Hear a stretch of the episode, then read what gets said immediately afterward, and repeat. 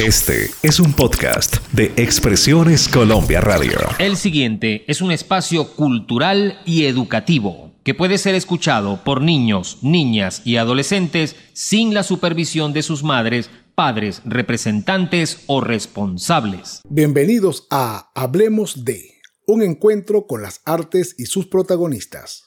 Desde Madrid, para los oyentes de Expresiones Colombia Radio en todo el mundo, les saluda Roberto Pérez. Hoy, en Hablemos de...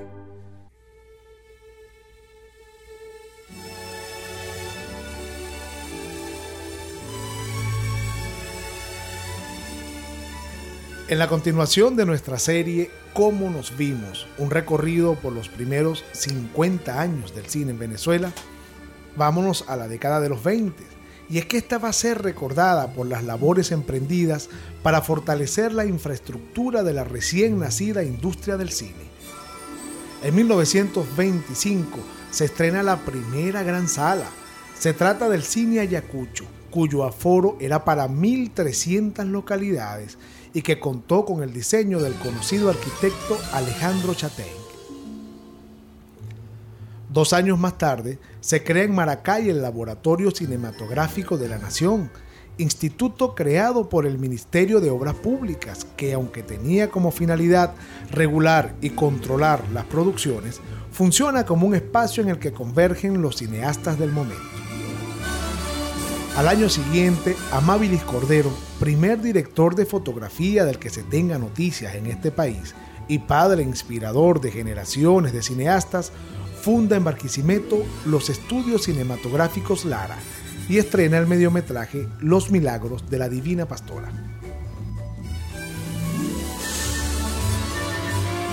Para finalizar este segundo capítulo de la serie Cómo nos vimos, un recorrido por los primeros 50 años del cine nacional, disfruten del tema Canta tu ruiseñor de Lorenzo Herrera en arreglos de Aldemaro Romero.